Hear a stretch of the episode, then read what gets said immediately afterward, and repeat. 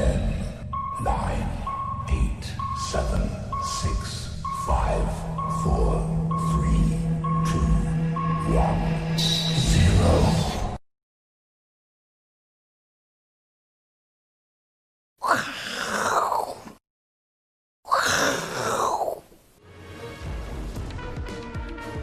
欢迎收看，我是金钱豹，带你了解金钱背后的故事。我是大 K 曾焕文。首先欢迎现场两位嘉宾，一位是资深媒体人阮慕驊，第二位是老王。好，我们看到这个台北股市哦，今天震荡幅度非常的大哦。虽然呢牛年还没有正式的来哦，可是呢今天台北股市就跟牛一样，这个上冲下洗。今天盘中啊最多跌了快要三百点，那中场呢只小跌了四点哦，所以这。洗的幅度非常非常的大，那到底怎么做观察呢？待会跟来宾做讨论哦。不过呢，先跟大家讲哦，过去呢大家都有听过牛顿，对不对？牛顿曾经在南海泡沫里面呢赔了很多钱。他说他可以了解天体运行，但是没有办法理解人类的贪婪，所以他投资股票是亏钱的。大家都把它当成失败的例子。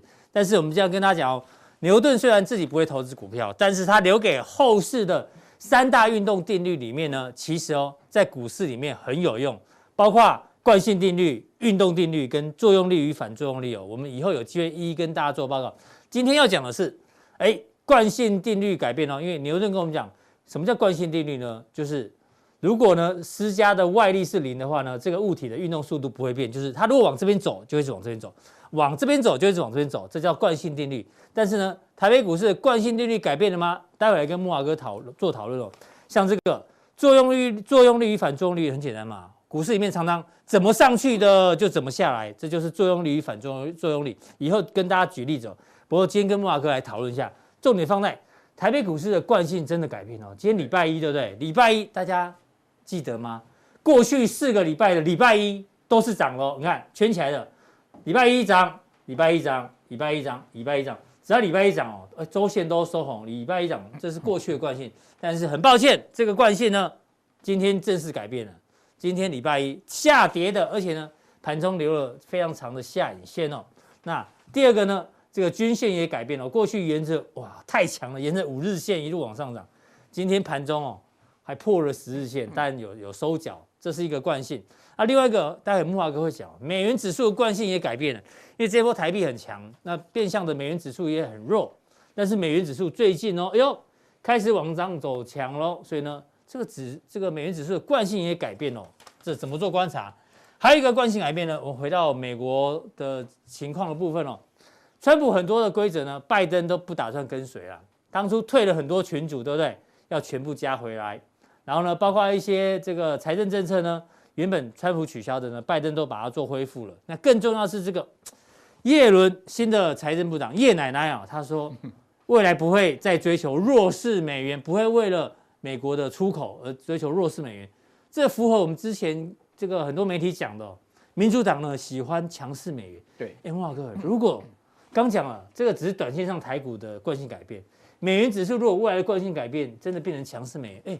这对新兴市场影响可大了，怎么做观察啊？没有错啊，事实上这个惯性改改变不是今天才改变哦，嗯，上周五就改变。大 K，你可以看到，其实周一之前的一天，就周五的行情基本上也都是收，也都是收红的。所以呢，上周五收了一个大黑 K，哎、上礼拜我就改变，惯性就改变了。那时候牛顿就跟我们讲，所以这个惯性改变，它会形成一个惯性的延续啊，这变新的新的惯性，对啊，就运动的方向啊，就这个运动的定律，哎呦。加加速度会不会方向改往这边？哎，所以说之前是这样嘛。开盘急挫哈，就期货杀得很凶，现货跟着往下大跌哈。事实上呢，它基本上就是一个加速度的下跌。嗯，那只是说这是不是一个加速赶底哈？这个地方今天的低点哦，一万五千三百点附近是不是一个低点呢？这个其实画一个大问号哦。嗯哼。好，因为毕竟现在目前是整个黑 K 啊，而且是很长的一个情况，大概六百点。哎，要小心哦。对啊。好，这个上周慕驊哥在暗示，这个下影线可能会再来测的几率不不低啊。没错，嗯。啊，所以今天这个呃盘中的最低点会是一个非常重要的观察点，绝对不能跌破的。好，那呃上周五其实就已经上下震荡四百点了，今天再一根三百点，我看很多散户啊，现在已经是震得七荤八素了，真的真的。啊，震得大家都吐了哈，尤其是一些这个强势股啊，最近回档的幅度非常大哈，可见哈这个股票市场真的哈是蛮。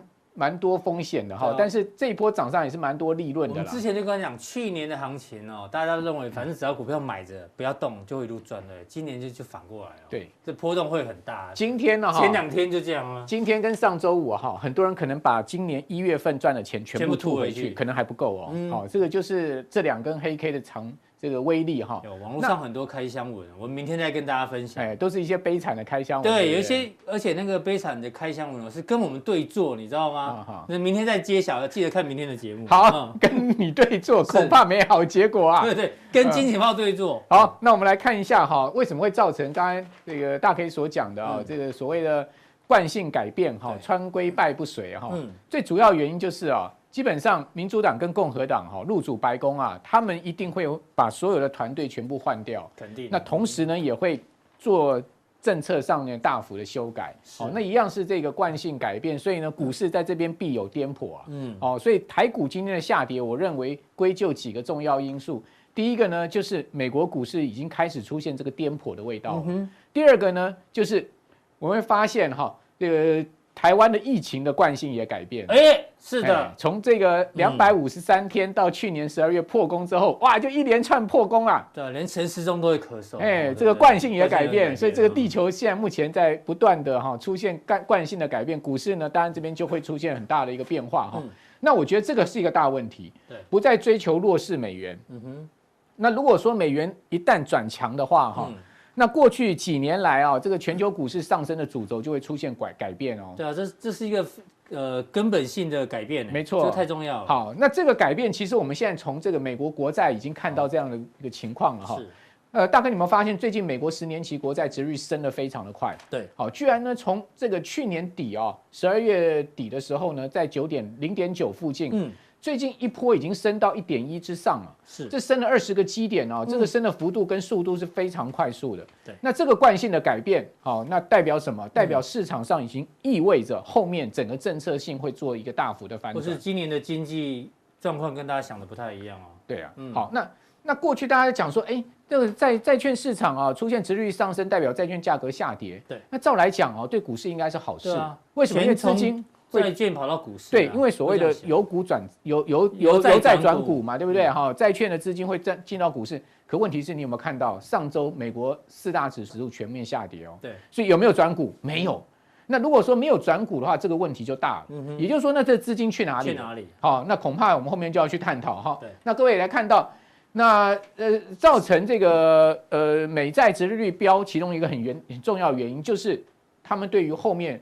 美国联准会升息的这个这个预期性啊，现在目前市场的氛围在加强，尤其是美国联准会，呃，这个大头们公开出来喊话之后呢，不但没消弭市场对于加息心理的这个呃减降低这个心理，反而是增强升高了。所以你可以看到去年十二月哈，呃，这个对这个在去年十二月的。对于今年九月升息的几率只有两趴，两趴基本上就是一个不可能升息。对，但现在已经升到六趴嘞。哎，莫哥，六趴算高吗？不高，以绝对金额，以绝对来看很高。对，可是六趴，那表示有九十三点八趴是不升息。没错啊，对不对？因为连至少它是翘起。因为联准会信誓旦旦的跟你讲说，要二零二三年通膨没到两趴，他们绝对不会考虑升息。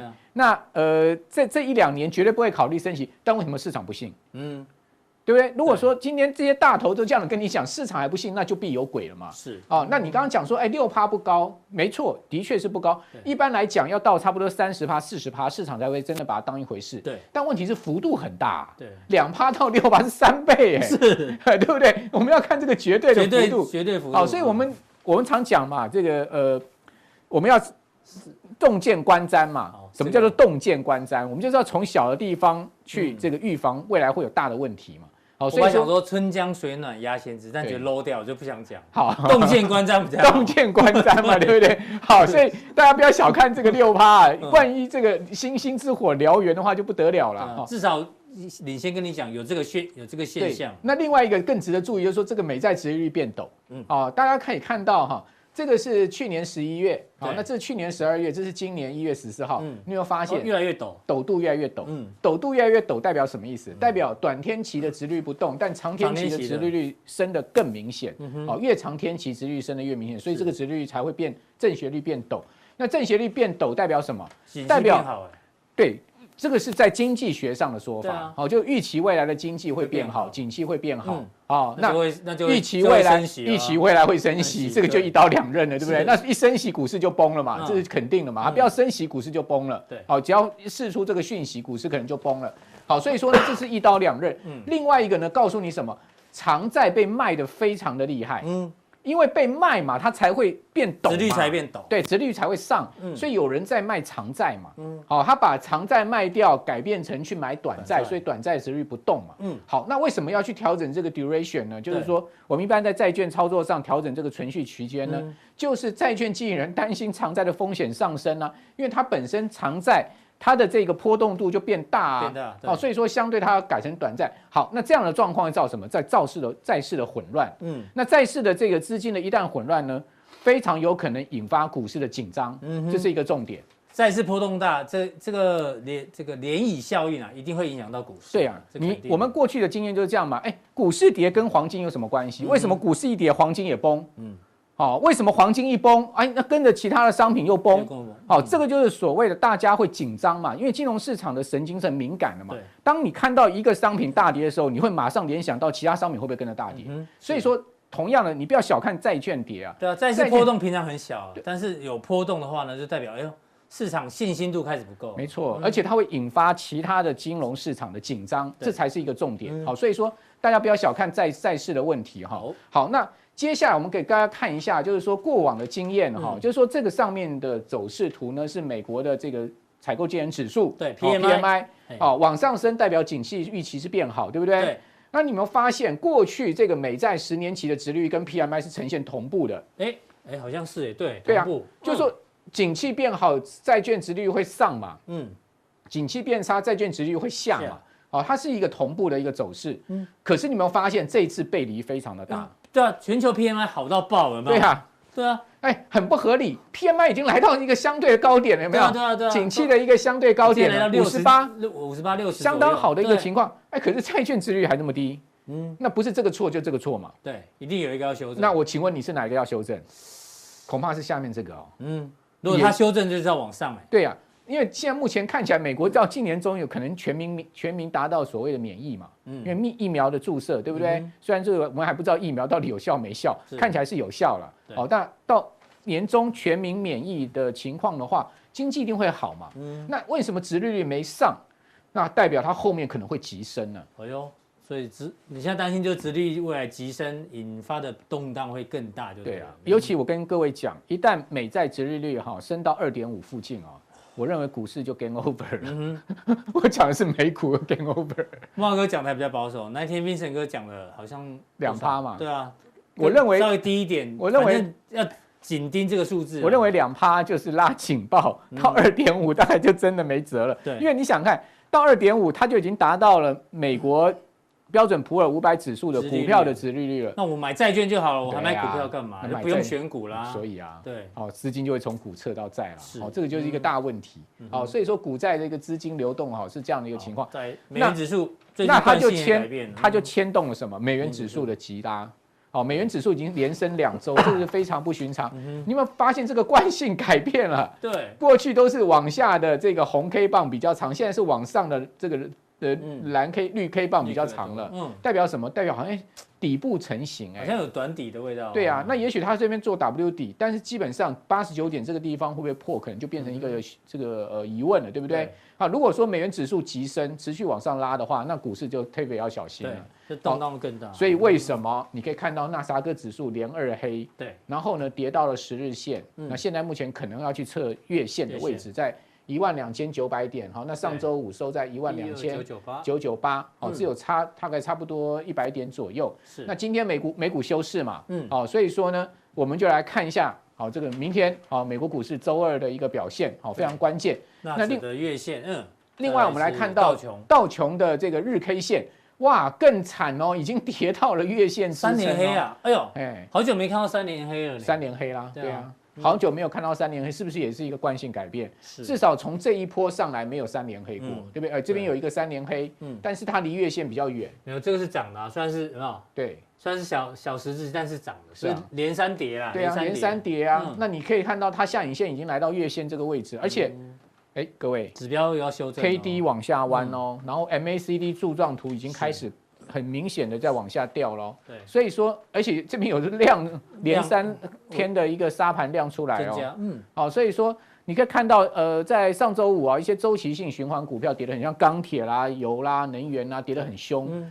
这这些都是先前涨很多的。对，所以他们出现了涨多之后的一个一个重挫，代表什么？代表他们的一个。呃，多头的趋势，至少我该讲，他们要进入整理。要进入整理。好，所以我们过去讲说啊，美钢啊，克利夫兰资源啦，对，然后 Exxon Mobil 啦，Chevron 啦，嗯，这些股票呢，都出现了很明显的七趴八趴的拉回，是一一天哦，嗯，那就代表什么？代表他们的一个长多行情可能要进入到一个中期的整理。整理。好，所以说这一个中期整理可能短则就是一个月哦，嗯哼，那长的多久我就不知道了。好，所以说我们要去密切观察这些周期性股票回档。同时，在上周五，美国的大银行公布财报，嗯，花旗重挫八趴，对，哈，那个呃，富国银行大跌七趴，嗯，哦，然后呢，连高盛都跌了两趴多三趴，对，哇，全部躺平，嗯哼，金融股也躺平，是，哦，所以说你可以看到金融股连同了这些周期性循环股票重挫，对，再加上电动车股票大跌，是，哦，你可以看到小鹏啦、理想啦、蔚来啦。嗯。哦，特斯拉啦，全部都跌，特斯拉跌两趴多。嗯，哦，那这些股票的同步的下跌呢，意味着美国股市这个地方呢，要套特别的要小心一下，大家谨慎心态要提高了。好，非常谢谢木华哥，我这提醒大家，十年期公债殖利率的这个殖利率呢，要持续观察，同时美元指数的走势要持续做观察，是这一波到底全球会不会进入一个比较大幅修正的这两个指标？那待会呢？木华哥在降低，要持续帮大家讲。如果美股真的发生比较大的震荡的话呢，底下的投资策略有哪些？请锁定我们今天的加强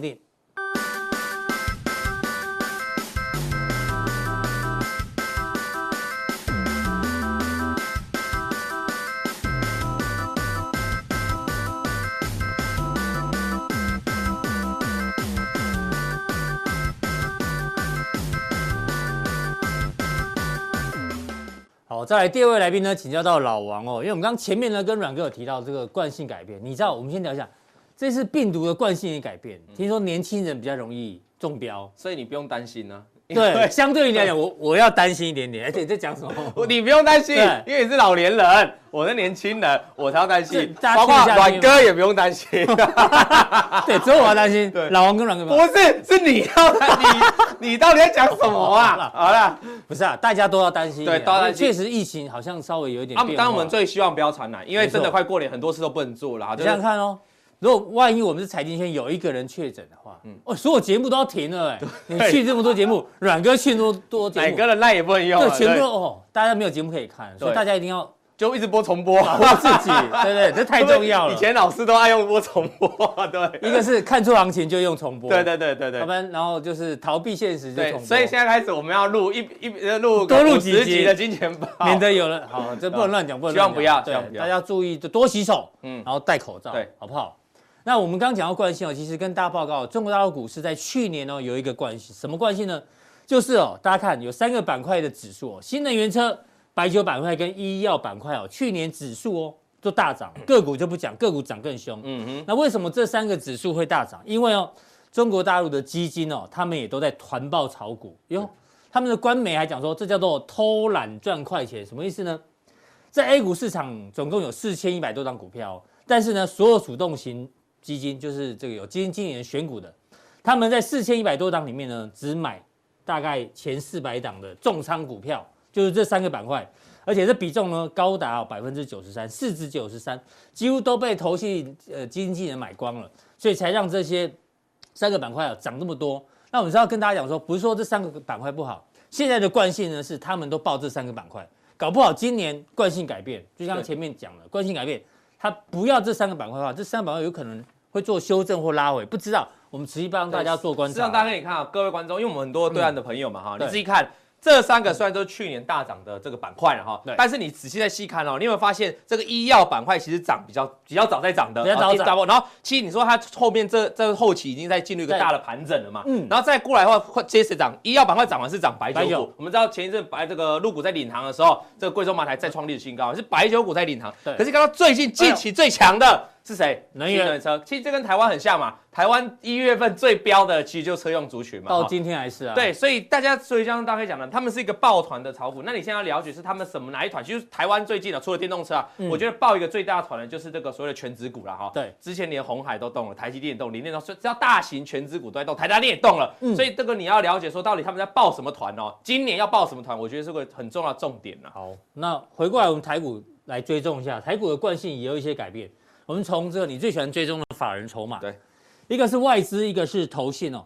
外资呢，其实从这一万三千点以来啊，基本上呢这一波买最凶。对，那最近开始有一点卖，开始惯性改变，有点卖超。对，那投信呢，哎，买到这边之后，通常呢，我说以绝对金额来讲，就不太买了。那有一些卖超买超，那最近卖超幅度好像又大了一点。怎么做观察这个惯性的改变？我们知道，如果你去统计去年的外资在台湾市场的买超，嗯，其实是非常少的哈，根本外资整体是卖，整体是卖超，整体还是卖超，对。那意思就是说，可是到今年的一月份以来哦，这一波拉抬哦，很明显就是外资在做什么？回补嘛，哈，就这一波的拉动，对，外资在拉回动，但反而投信呢，去年的主角其实投信，你可以看很多投信基金哦，去年操作的绩效非常好，超好的，超好，因为他们在大买嘛，我们对照如果买卖超好看，可是它近期哦，反而拉高上来，投信就这一张图来说，哎，就在做减码的动作啦，这显然就是说投信它会比较属于偏向短线，那外资它是一个长期的，那我认为外资这样靠的话，大概认为今年的行情以它目前来判断不会太差，所以它做一个长期的买进，可是投信就比较聪明啊。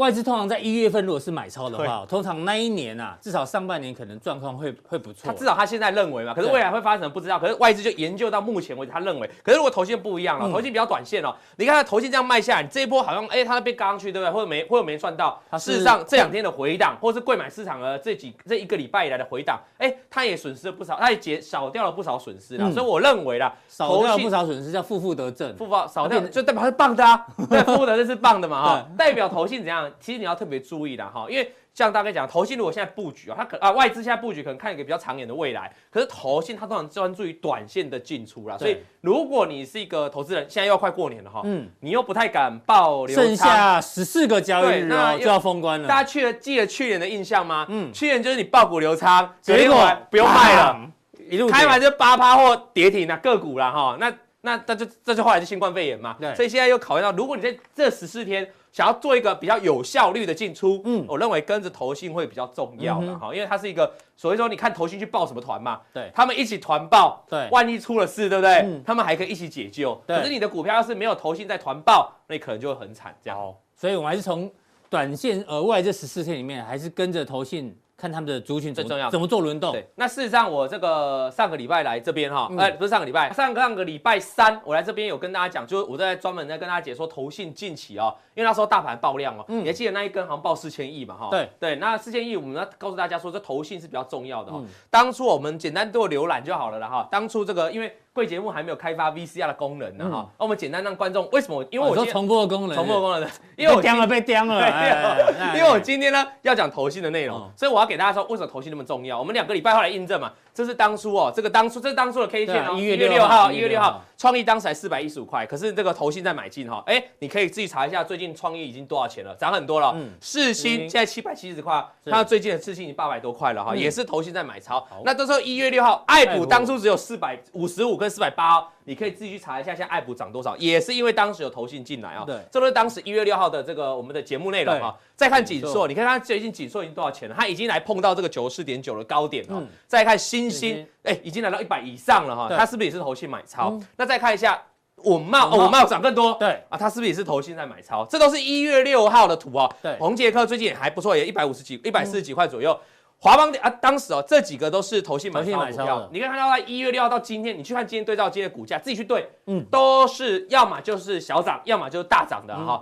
那换言之，为什么今天再继续来追踪投信，再帮大家追踪？也就是说，现在的投信在买什么？那事实上，两个礼拜后应该也是一个不错的佼佼的族群啊。大家听懂概念吗？因为我们做印证嘛，我当时有讲这些。那当时我提醒大家，那你要反向注意投信卖超的。当时的华邦电投信在卖两天了哈，那你可以看到今天最惨的这个电子股就是 North Fresh 的部分嘛哈，是。华邦电已经跌跌跌跌到这里来了，已经跌跌到下面去了了哈，重今天重挫了哈，对，那为什么你可以仔细看，你自己去看今天盘哦，这是当时一月六号，可到今天为止，投信过去在过去一两个礼拜都是在卖超的。对，还有一档股票叫做旺宏，也是，那今天更跌到更下面了，也是破线了，也是因为这个投信持续在卖超了。所以我想举这个过去的例子，是过去不是现在了哈。我告诉你，就是说投信的买卖，其实对于短线的个股来说，会有一定的影响力。对，我想这样就比较有说服力。那我们接下来重点来了，接下来要讲什么？投信最近大买买什么？最近大买了散热。啊，最近大买，你看这边连续三天大买，投信呃这个。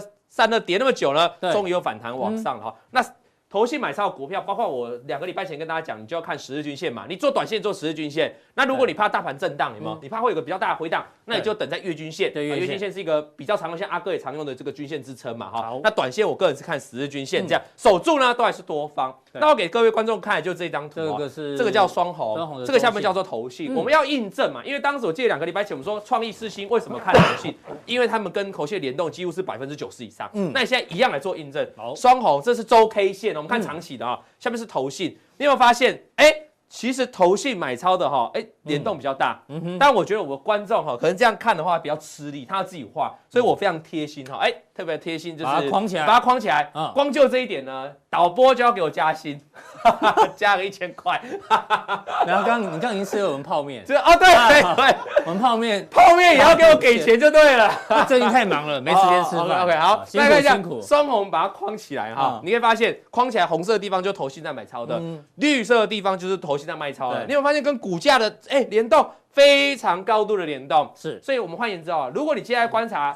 散热，尤其是这个双红，投信持续买超的情况下，嗯，我认为啊，大盘现在很正嘛，会买也正嘛，那也许这个散热这个双红，它就是一个这这个族群里面啊一个佼佼者。投信刚刚买而已嘛，刚买，那其实也不止双红，投信是一个像刚才讲抱团，同一个族群抱团，就像我们上礼拜呃两个礼拜前讲 IC 载板嘛，星星，然后这个蓝电跟景硕也都是投信在抱团啊。你回过来看这个抱团的旗红也是，它也是散热的嘛，直接用周 K 线给大家看了哈，这边投信买超，这边投信买超，这边卖超。前一波者创高后一路跌哦，一路跌，因为投信在卖超，你会发现它的联动也非常高。嗯，这边涨不动嘛，因为投信也没卖，然后投信都在卖，没什么动作，所以大家会很清楚的发现，散热就是看投信，也不只是看双红，奇红也是啊哈。你可以发现，哎，连买两天，你刚买，刚脱离月均线嘛。有时候就说为什么我要等？有时候有些人说我要等月均线哦，就会有个问题，就是万一等不到，对啊，所以我们才会说多了一条。你心目中的价位万一没有来怎么办？那就有一个短线进出的依据，就看十日均线这样。那它已经拉很高了，这个时候其实说真的也不用急着去追啊。为什么？因为你看前面这里一条，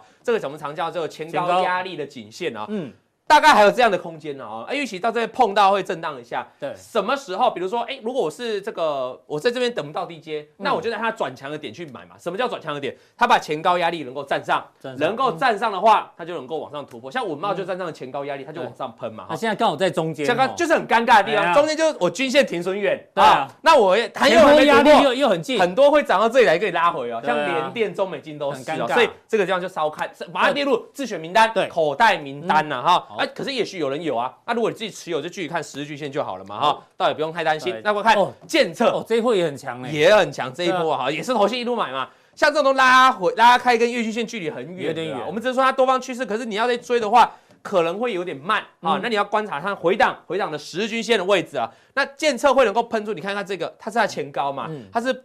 突破之后就做一个大涨嘛，所以你已经错过一个买点了，那没关系，一个买点的话，你现在要看这个颈线支撑了。对，除了这个颈线支撑，看看更远的前面，哦，前坡压力，哦这从七月半年以来的高点嘛，这个好像也也在这个地方啊，你就自己衡量这个空间，又是呃刚好中间，又是中间哈，所以你要稍微等待，没关系。你如果这边没办法等待，那就等它突破嘛。嗯，这最干净的，因为我们都知道，所有的股票在突破之后，代表都整数结束一段的整理。而且我没记错啊，这个点应该是历史新高，很久了，很久。呃，我一破的话变历史。那为什么我们说你要注意一下？就是我大概我们把这里遮起来，它不就是来到前高压力没过嘛？这个我们在节目介绍很多次，然后它就回档嘛。嗯，所以我们要避免这样的方方向发生。在这个地方你的操作，当然短线还是强势，可是说如果越靠近这个前高压力，你要自己衡量一下，你要等它站上。我再做一个积极操作会比较 OK 了哈。那当然，投信的筹码也是很重要。是，讲到这里啊，有些观众会举手会问你哦，哎，散热，你说散热投信有在抱团哦，可是有些没涨。对他要，我最想问，有不是没涨散热都有涨？对，其实现在的盘势是这样哦，嗯、各位观众，你去看一下现在盘势，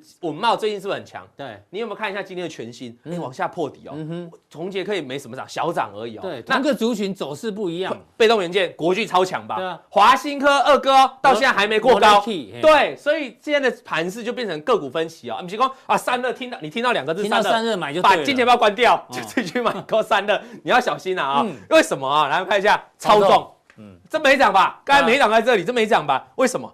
因为投信没进来，还没进来哦。那这种做法，大概我们给大家一个实务做法，你要怎么做哈？嗯，我原则上不会去买，因为他他没有投信在买，一定要那个眼见为凭。但有些人说事实摆在眼前，对，但有些人会说，可是等到你看到投信进来，有时候来不及啊。对，好了，那就这样。如果你抱着要停损的决心，嗯，你就把月均线当你的支撑，当你的停损嘛。对，那就进去等嘛，你就被动的等，说投信哪天会不会？我要比投信。及早进场，但是你停损要设，但是有原因，就 有可能就投信也不会来，对，投信就买其他三档就买爆了啦，你听得懂意思吗？啊，这个人抉择，但我跟你讲我的看法就是，我没有看到投信之前，像刚才大黑讲的，眼见为凭呐，我没看到，我是不会理去理他啊。那像这个见准的话，你也看，也投就像这样，你在这边遮起来。大家可以，你会不会想要等嘛？就如果你按照你的逻辑，就一般人如果想说我等投信，好不好？对。啊，你等半天，今天破底了，嗯，哦，所以会有这样的风险存在，还是要等比较眼见为凭，因为你看投信过去一路卖，它就一路跌嘛，对不对？好，那再看一下泰硕也是啊，嗯，哎，今天这是我盘中截图哈，事实上最后已经要下来到这里了啦，对，也是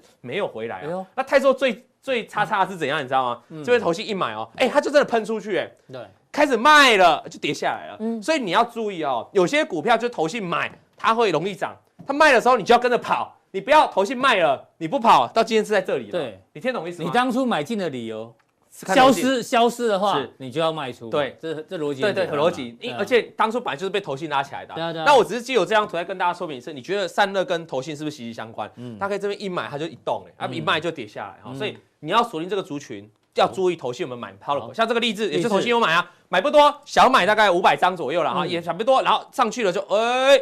像这种它是这一波最强的标这个指标股，可是它投信因为买不多，对这种地方你要什么观察？我想跟大家讲，因为它已经拉出一个趋势了，有拉出趋势的股票你就看五日均线，嗯，那如果你要做波段的呢，看十日均线，这样 OK 吗？好，我觉得这是例子，它是比较强的啦，算是这一波的散热里面的强势股、指标股了哈。那因为涨比较多了，我觉得你也不用太急着追高。那有持有的，你看五日因为拉出来，那破波段看十日均线。好，那这个是这个散热的部分，再看一下彩金，彩金还在月均线下面嘛？可是外资已经回来了哦。对。那像这种就头信买不多的，你就把头绪忽略了，因为它本来就买不多嘛，就单纯看外资就好。如果外资继续买，那它站回来月均线，我认为面板这个族群哦，经过前一波这样整理，也许就可以出现一个反弹的走势了。好，非常谢谢老王今天带来这个投信的惯性改变哦，从之前的 IC 设计啊、IC 载板，哟，变成散热跟面板，让大家做参考。待会更重要的。加强点，马上为您送上。